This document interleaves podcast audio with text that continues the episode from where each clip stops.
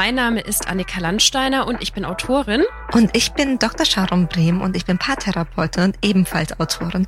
Und ihr kennt uns vielleicht vom Hello Lovers Podcast. Ja, inspiriert von unserer Community und euren Fragen, die irgendwie immer noch tiefer gegangen sind in bestimmte Themen. Und wir haben an eurem Feedback gemerkt, ihr wollt mehr Input, also kriegt ihr ihn. Und dieser Kurs nennt sich jetzt Lessons in Love. In Lessons in Love bekommt ihr einen Kurs über zehn Sessions und die bauen aufeinander auf. Es ist ein bisschen weniger Freundinnengespräch, dafür mehr Coaching und mehr Learning für euch.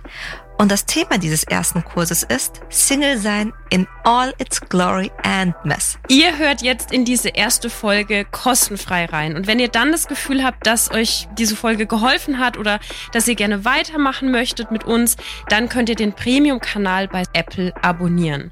Alle zwei Wochen gibt es dann Input von uns. Aber weil wir wissen, dass sowas auch im Alltag mal vergessen wird, weil ihr gerne auch was notieren könnt und es eben viel Input gibt, gibt es von uns in jeder Woche dazwischen so eine kleine Check-in-Folge.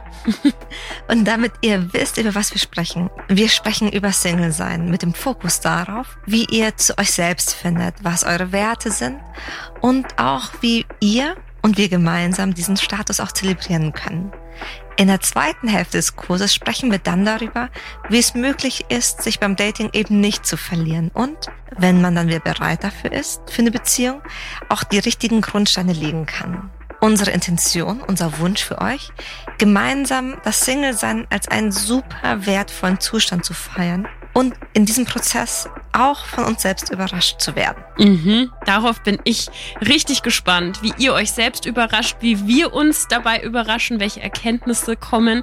Deshalb macht es euch gemütlich, aber nehmt euch auch die Zeit, euch Dinge zu notieren, um sie zu verinnerlichen. Sprecht mit Freundinnen über diese Themen oder brecht einfach eine Folge mal ab, wenn ihr das Gefühl habt, ihr müsst jetzt erstmal was runterschreiben. Das ist alles erlaubt. Es kommt ganz viel Input. Und damit wäre jetzt, glaube ich, alles Organisatorische vom Tisch.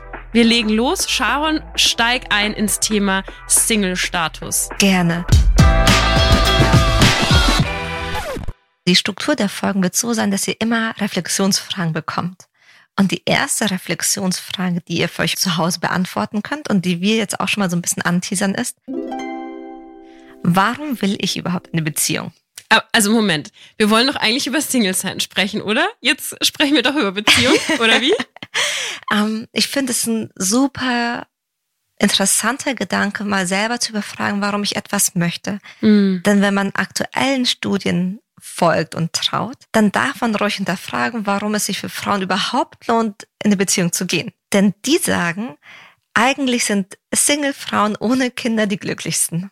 Oh wow. Ah, okay, jetzt verstehe ich auch, warum du das so aufgezogen hast. Wir nehmen jetzt erstmal den Druck raus. Alle, die hier mhm. zuhören, sind wahrscheinlich Single. Mhm. Und ihr könnt euch jetzt erstmal entspannen, weil eigentlich ist es richtig geil. eigentlich schon. Das Problem ist aber, finde ich, mhm. dass die Gesellschaft einem das Gefühl gibt, als wäre man irgendwie arbeitslos und den ganzen Tag auf der Couch und hat sonst nichts mit seinem Leben zu tun. das ist so absurd und so korrekt, dieses Bild. Oder? Also die meisten Single-Frauen, die ich kenne und auch Single-Männer, denen geht's oft sehr, sehr gut da, wo sie sind. Mhm. Aber im Austausch mit anderen kommt manchmal so ein Zweifel auf. Und mhm. natürlich haben wir auch selbst manchmal eine Sehnsucht nach Nähe. Sehnsucht nach verstanden zu werden, Sehnsucht nach Sex, alles, was ihm dazugehört. Ja, das ist ja auch total normal. Ich glaube, die Frage ist so ein bisschen hier, bin ich ready für eine neue Beziehung oder hat das mit dem Druck durch mein Umfeld zu tun und die Außenbilder, die mich prägen? Mhm. Bei Außenbildern muss ich direkt an das Human Giver Syndrome denken. Hast du davon schon mal was gehört? Nee. Human Giver Syndrome bedeutet, dass wir gerade als Frau das Gefühl haben, wir müssen immer geben. Wir müssen mhm. ganz, ganz viel geben mhm. und werden eben nicht als Mensch definiert, weil wir einfach menschlich sind, sondern umso mehr wir geben können, umso schöner wir dabei aussehen, umso liebevoller wir dabei sind. Fürsorglicher? Desto fürsorglicher, desto größer ist unser Wert. Und ich finde, das merkt man dann auch ganz oft beim Thema Single sein, mhm. weil man als Single-Frau ja niemanden hat, dem man irgendwas geben kann. Ja, Ah, das ist spannend. Okay, also angenommen, wir haben uns jetzt erstmal kurz den Druck rausgenommen. Mhm. Dann sagen ja aber viele, ja, aber der Mensch ist ja dafür gemacht, so den anderen Deckel, den anderen Topf zu finden. Der Mensch ist ein soziales Wesen. Mhm. Stimmt auch total. ich meine, ich bin Paartherapeutin. Ich wäre die Letzte, die sagt, nein, wir brauchen keine romantischen Beziehungen. Aber auch die anderen Beziehungen, die Typen anderer Beziehungen, wie Freundschaften, wie Familie, wie Bekanntschaften, wie einfach nur Women Circles, mhm. die zu feiern und sich bewusst zu werden, dass es die eben auch gibt und dass es die sogar ganz unbedingt braucht, hilft einem zu sehen, wir sind eben nicht nur oder werden nicht nur definiert dadurch, dass wir in Beziehung sind. Okay. Und ich glaube, sich bewusst zu machen, okay, ich brauche keine Beziehung, weil sonst sterbe ich, sondern ich möchte eine Beziehung, weil ich da jemanden habe, mit dem es wirklich so viel schöner ist, eine Beziehung zu haben. Mhm. Das gibt, also mir gibt es Freiheit. Ja. Und es hilft mir auch, eben nicht in eine Beziehung zu gehen, in der ich am Ende zum Beispiel einsamer bin, als wenn ich alleine bin. Oder nicht in eine Beziehung zu gehen, in der es zu einem emotionalen Missbrauch kommt. Mhm. Oder nicht in eine Beziehung zu gehen, in der ich mich eben komplett aufopfere und mit der anderen Person verschmelze, um dann für zwei Menschen ein Leben zu organisieren. Mhm. Was ich damit sagen will, wir brauchen nicht unbedingt einen einzigen Mann, damit wir dann plötzlich wertvoll sind. Und eine weitere Frage, die ich da einfach anschließen möchte bei der Frage, warum will ich eine Beziehung? Die Suche nach den eigenen Werten. Mhm. Wenn ich zum Beispiel für mich weiß, mein Wert ist einfach Familie. Ein ganz wichtiger Wert für mich ist einfach Kinder. Dann lässt sich das leichter realisieren in einer Beziehung. Aber wenn ich zum Beispiel ganz andere Werte habe, sowas wie Offenheit, Abenteuer, dann habe ich auch ganz andere Erwartungen, andere Wünsche an eine Beziehung, wenn ich dann in einer bin. Okay, also wenn ich das mal zusammenfasse, wäre ja so im ersten Schritt die Message, hey, du bist Single, entspann dich erstmal. Das kann eine ganz mhm. großartige Zeit sein. Mhm. Und zweitens, nimm die Zeit, um deine Werte rauszufinden. Weil, also mein Gefühl ist da auch so ein bisschen, die verwässern oft, wenn ich mich erst auf die Suche mache nach Werten, wenn ich schon in der Beziehung bin. Weil mhm. die ja dann aufeinander abgestimmt sind manchmal. Total. Also, so wie du sagst, wenn ich meine Werte schon kenne, dann bin ich da auch ein bisschen klarer, wenn ich auf Menschen treffe. Und du hast auch recht, ja, wir brauchen keinen Mann und wir brauchen keine Beziehung, was nicht bedeutet, dass man sich nicht danach sehnen darf. Der Gedanke ist nur einfach, in dem Augenblick, in dem ich mich von Sachen frei machen kann, ich einen anderen Blick habe, weil ich einfach nicht mehr in diesem Fight-or-Flight-Modus bin. Mhm. So in dem Augenblick, wo ich merke, ich brauche was unbedingt, fühlt sich an nach Kämpfen und diese ganze Single-Phase darf vieles sein, aber bitte nicht ein weiteres Schlachtfeld. Ja. Da haben wir genug im Leben, finde ich. Voll. Und um da rauszukommen, habe ich sogar eine zweite Frage im Petto.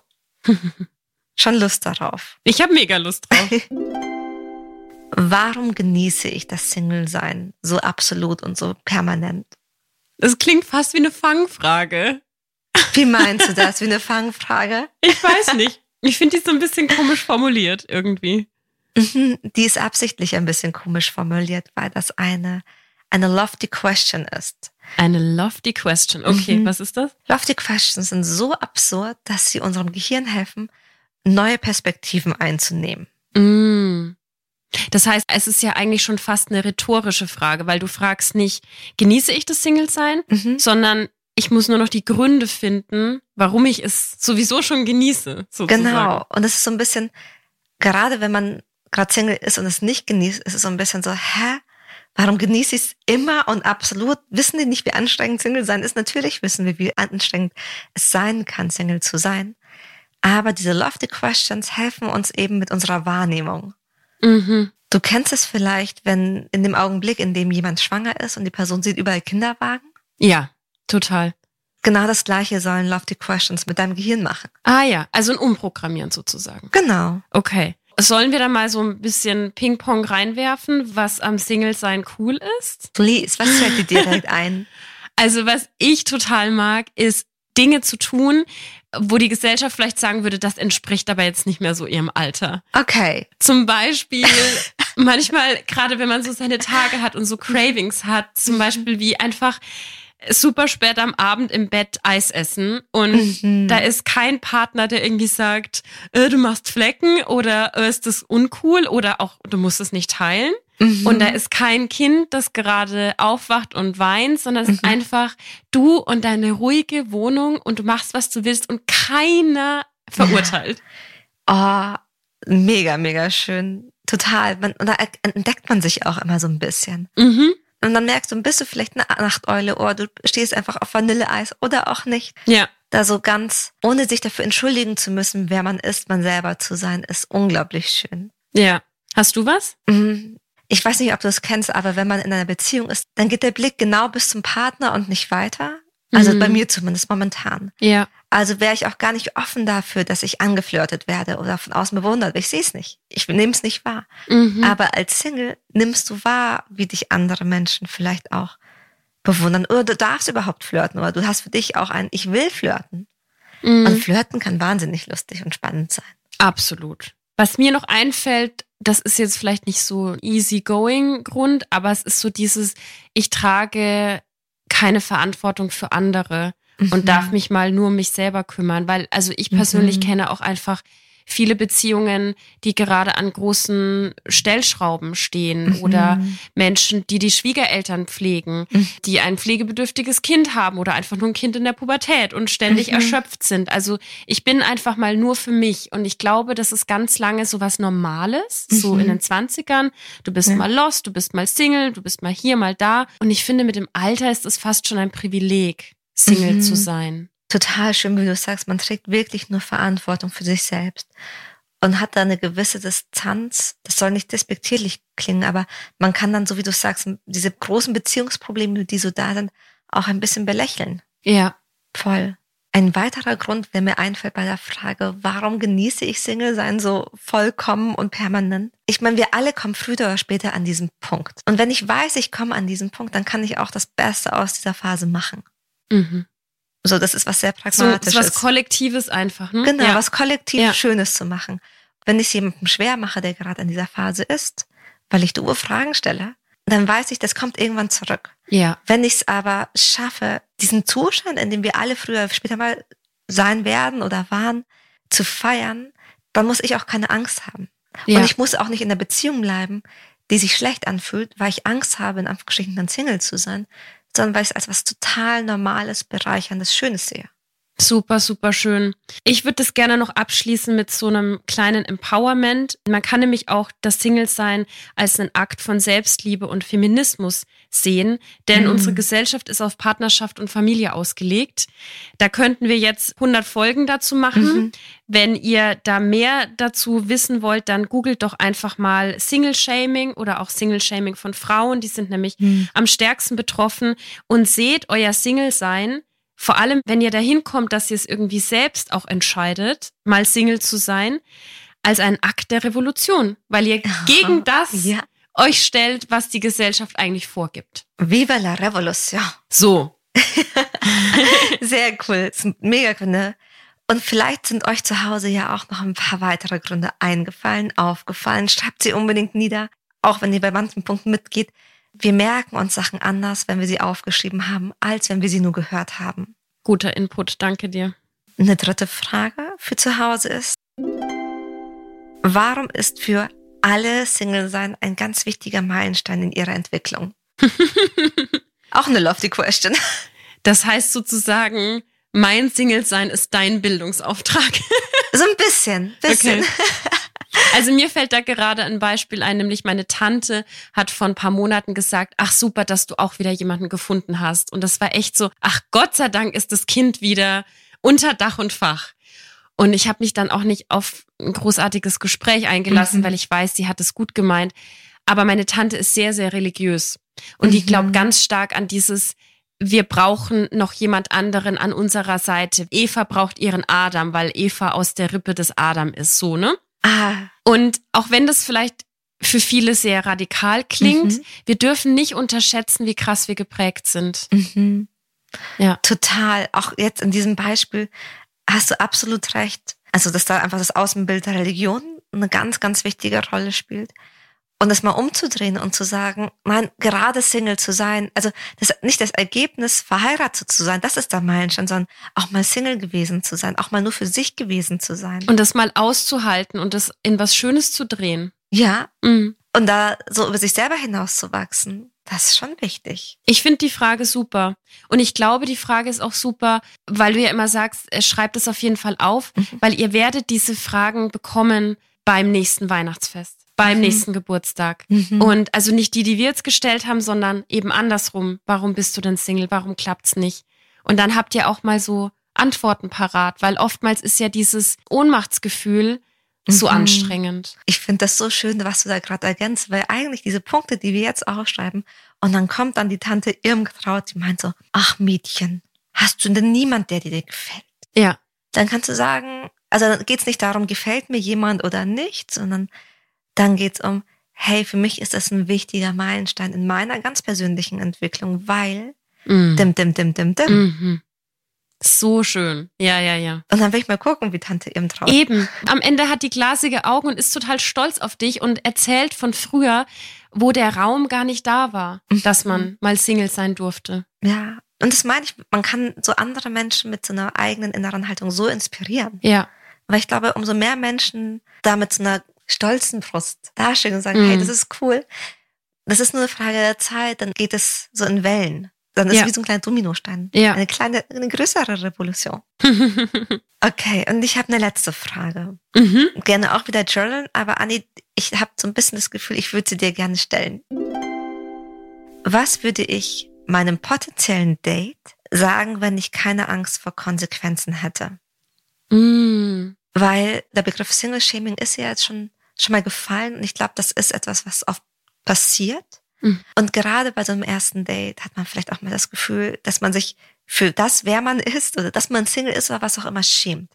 Aber wir heilen Scham nur, indem wir damit offen nach außen gehen. Mm. Absolut. Und ich glaube, wir haben auch oft Angst, dass wenn wir was Falsches sagen, in Anführungsstrichen, dass wir dann weiterhin Single bleiben, weil das zweite Date nicht kommt.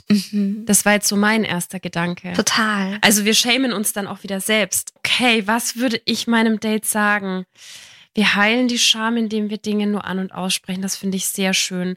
Ich glaube, ich würde sagen, äh, hey, pass auf, ich weiß nicht, wohin es geht, aber ich habe keinen Bock auf Spielchen.